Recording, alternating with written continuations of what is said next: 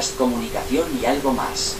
Hola, ¿qué tal a todos? Muy buenas, bienvenidos a Comunicación y algo más, segmento mate libre y resumen semanal musical, temporada 3, capítulo 6. Este es un mate libre. Es un mate libre en torno a la reflexión quizá cotidiana. Si has escuchado la primera temporada, la segunda temporada y la tercera temporada, notarás que los mates libres a veces me sirven como un pequeño diario personal. Entonces, las situaciones que por ahí pueden surgir en la semana, en mi cotidiano, eh, se reflejan en, en Mate Libre. Podcast Comunicación y algo más.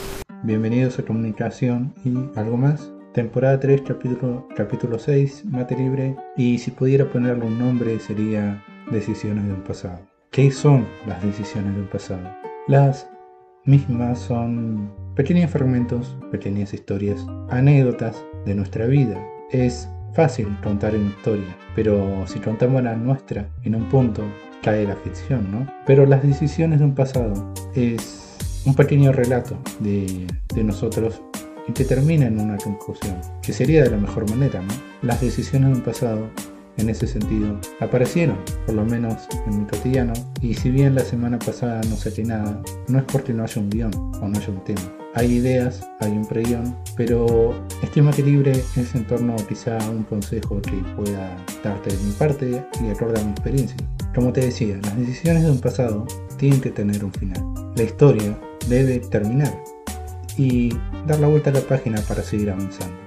Las decisiones de un pasado, que sería lo ideal y mi mayor consejo, es que busques darles un cierre. Quizá nos frustremos, quizá nos enojemos, pero aprender a lidiar con la situación en primera medida y en segunda medida terminarlo es lo mejor que podemos hacer. A veces las decisiones de un pasado nos llevan a pensar en el, el que hubiera sido si, ¿no? Pero que sean utópicas, o perdón, que sean en la reflexión para agregar en nuestra historia, pero que no nos definan. Nos marcan un camino porque yo te decía que saber qué queremos hacer en el futuro es una proyección a largo plazo y que estemos encaminados es un inicio. Por eso quizá las constantes preguntas sobre qué quiero ser cada año son válidas en la medida que te lleven por ese camino. Hoy las decisiones del pasado vuelven a lidiar en todo caso y busco darles un cierre. Los proyectos y las propuestas que tenía este año tal vez tengan que verse un poco más en el término de tiempo, pero como te dije anteriormente que el tiempo no sea un factor determinante. Este capítulo quizá sea algo similar a tu situación o parecido.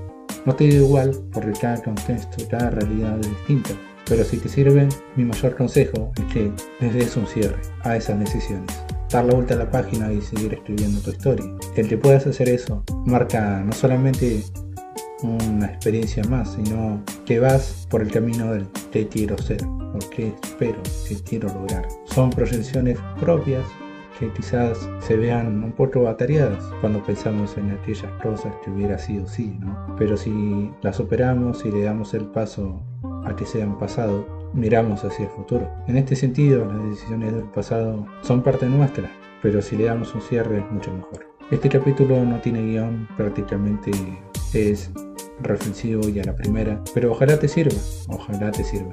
La próxima semana sacaré quizá un episodio más y veré porque estoy en una, situación en que me toca lidiar con ese pasado, ¿no? Pero si yo puedo y si me dan los tiempos, seguiré sacando los capítulos antes del fin de año, terminar esta temporada y seguir continuando con mis cosas, con mis proyectos y ojalá se logre, ¿no?